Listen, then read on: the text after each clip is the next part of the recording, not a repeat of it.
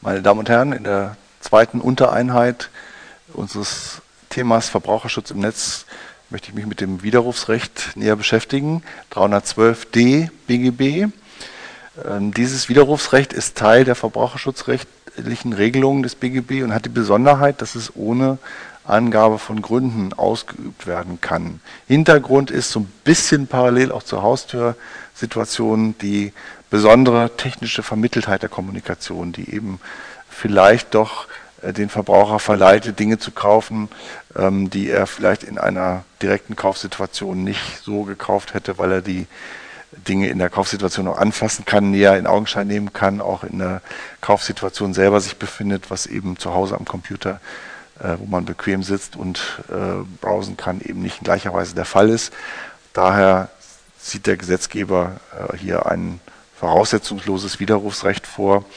Und auch dieses Widerrufsrecht beruht auf der Fernabsatzrichtlinie, also auch auf europäischem Recht.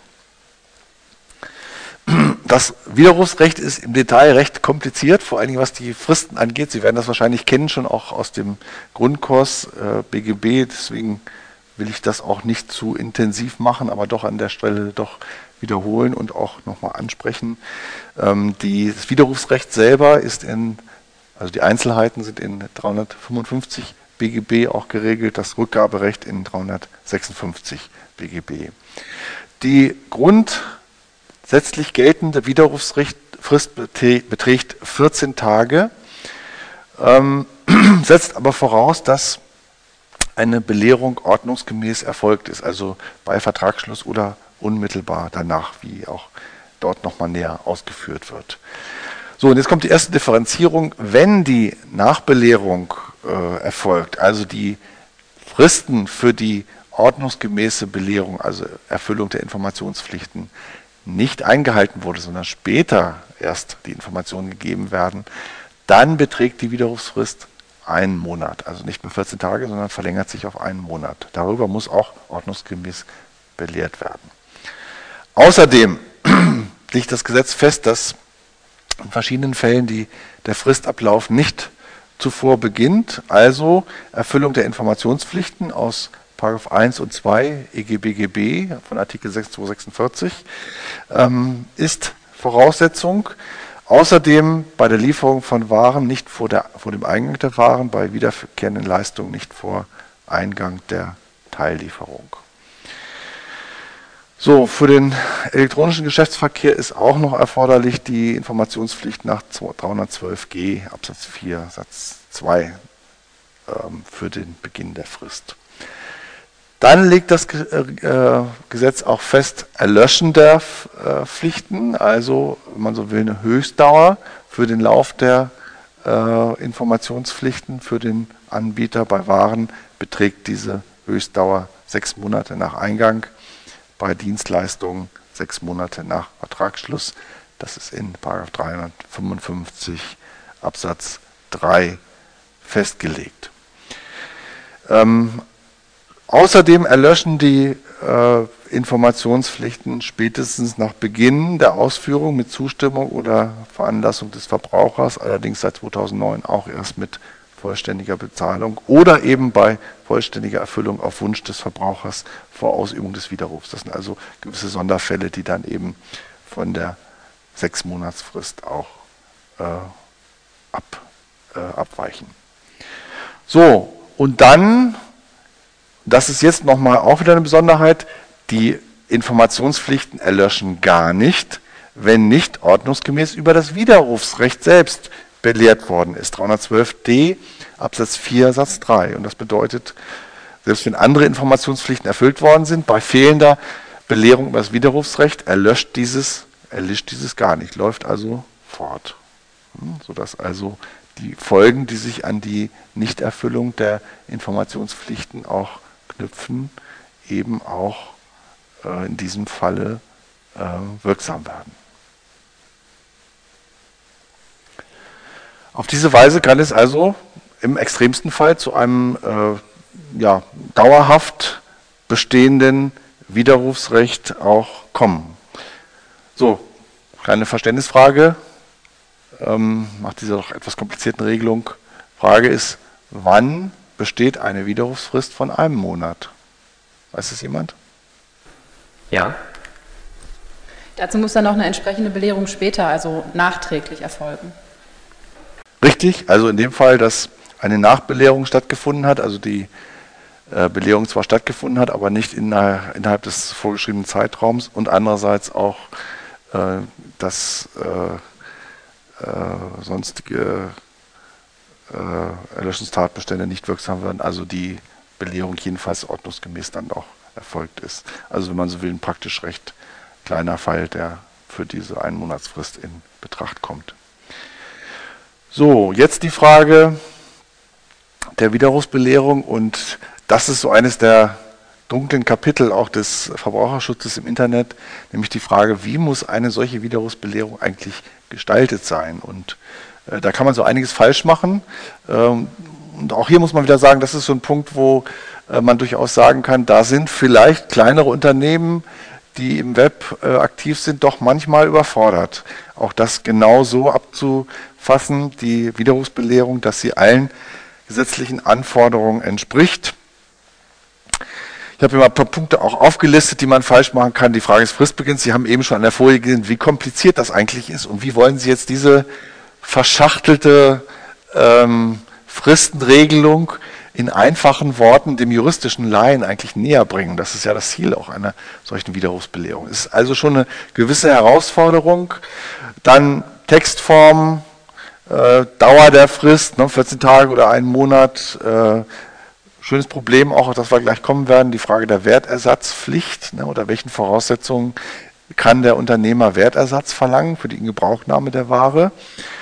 Ähm, dann auch äh, unvollständige Anbieterangaben und auch die Frage der Rücksendekosten, dazu auch gleich noch mehr. Also es gibt viele Möglichkeiten, da äh, etwas falsch zu machen und ähm, insbesondere der ähm, äh, oder ein besonderer Aspekt dieser Problematik ist, dass eben selbst ein, das Ministerium eine Widerrufsbelehrung äh, entworfen hatte, eine Musterwiderrufsbelehrung, die dann von einem Gericht auch kassiert wurde. Also selbst Ministerialbeamte waren da nicht in der Lage, eine ordnungsgemäße Widerrufsbelehrung aufzustellen.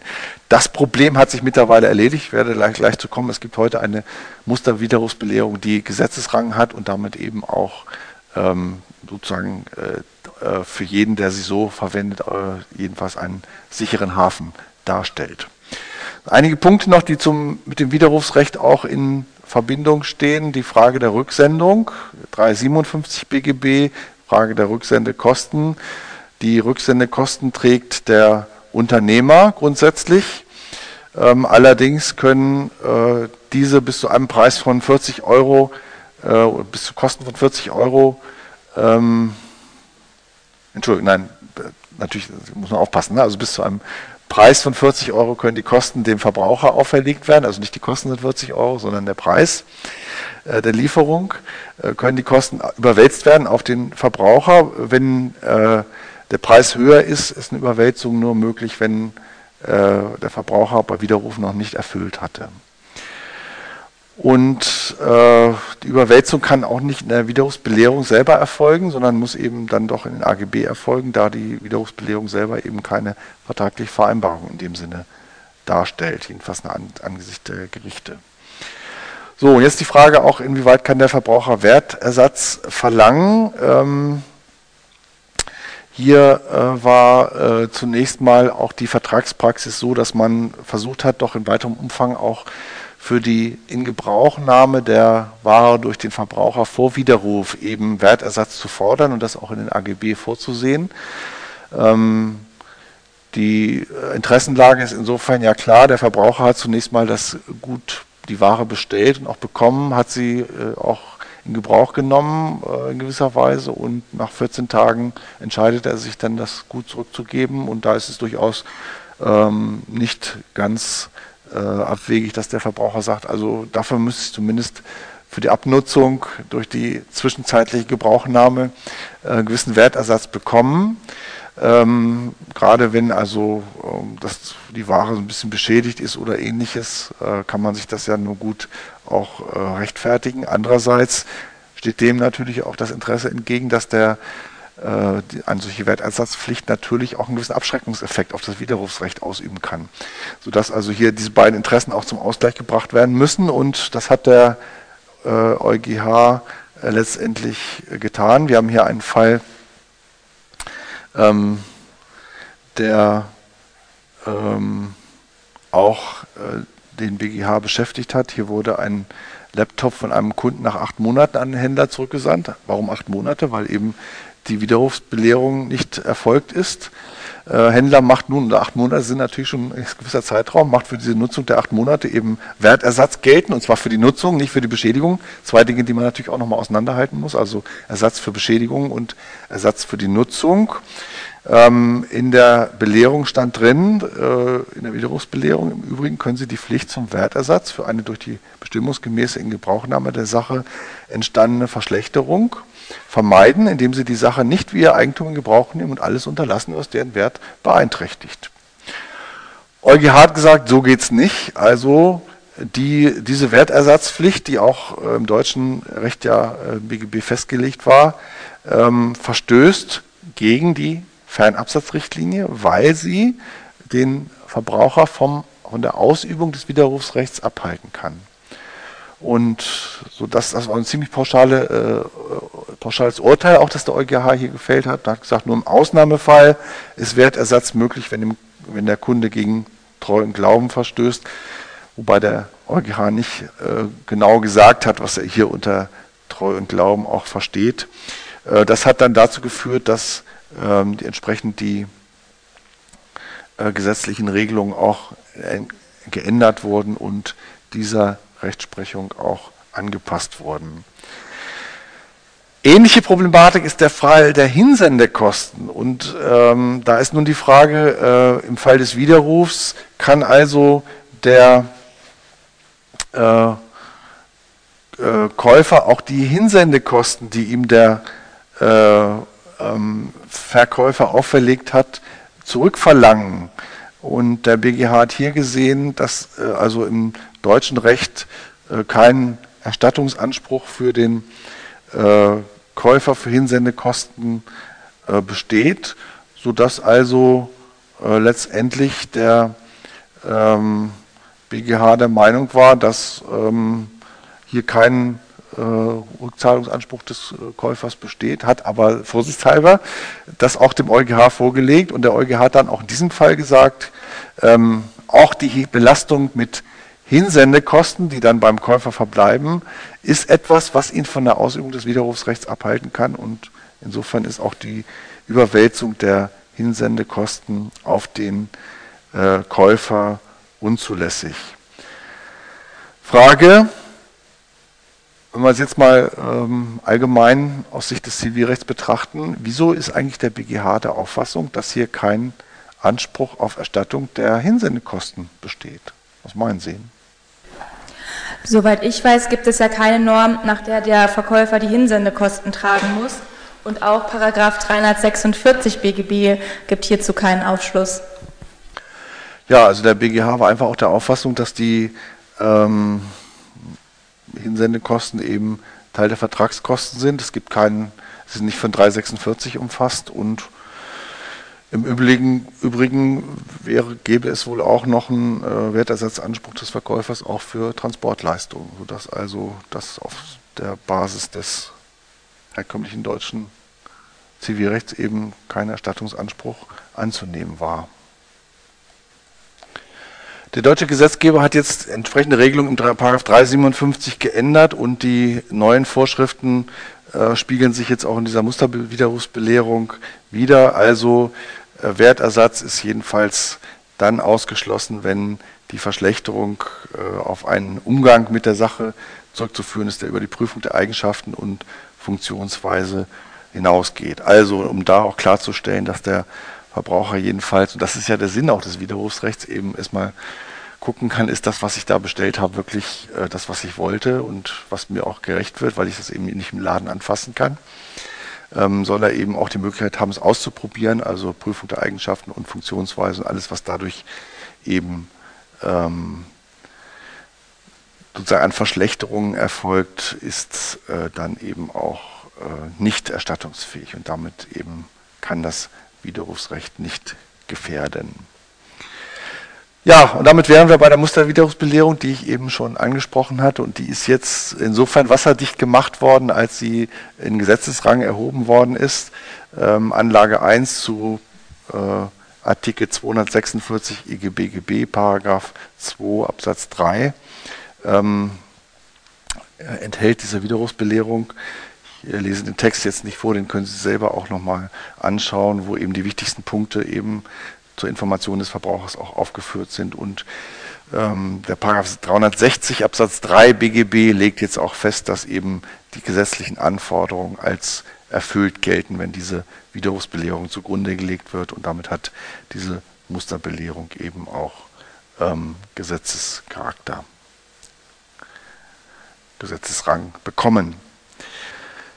Ja, wir haben noch zu besprechen die Ausnahmen zum Widerrufsrecht 312d BGB, die in Absatz 4 auch geregelt sind. Da finden Sie also, wenn Waren nach Kundenspezifikationen hergestellt worden sind oder solche Produkte, die nicht zur Rücksendung geeignet sind, Software, Multimedia-Anwendungen, sonstige Werke, die online geliefert sind, da man eben, das können auch E-Books zum Beispiel, da man eben ja nicht nachweisen kann, ob der Käufer wirklich ähm, die Dateien gelöscht hat und insofern eben ähm, er zwar die Datei zurückschicken kann, aber trotzdem dann den File auf seinem Computer behält, sodass das also äh, für den Verbraucher natürlich eine einfache Möglichkeit ist, sich der Zahlungspflicht auch zu entziehen.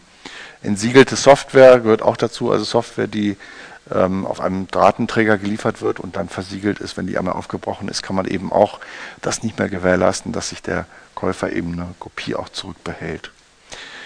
Interessant ist der Ausnahmetatbestand der Versteigerungen. Versteigerungen sind vom Mechanismus her im allgemeinen Teil des BGB auch erwähnt, Paragraph 156.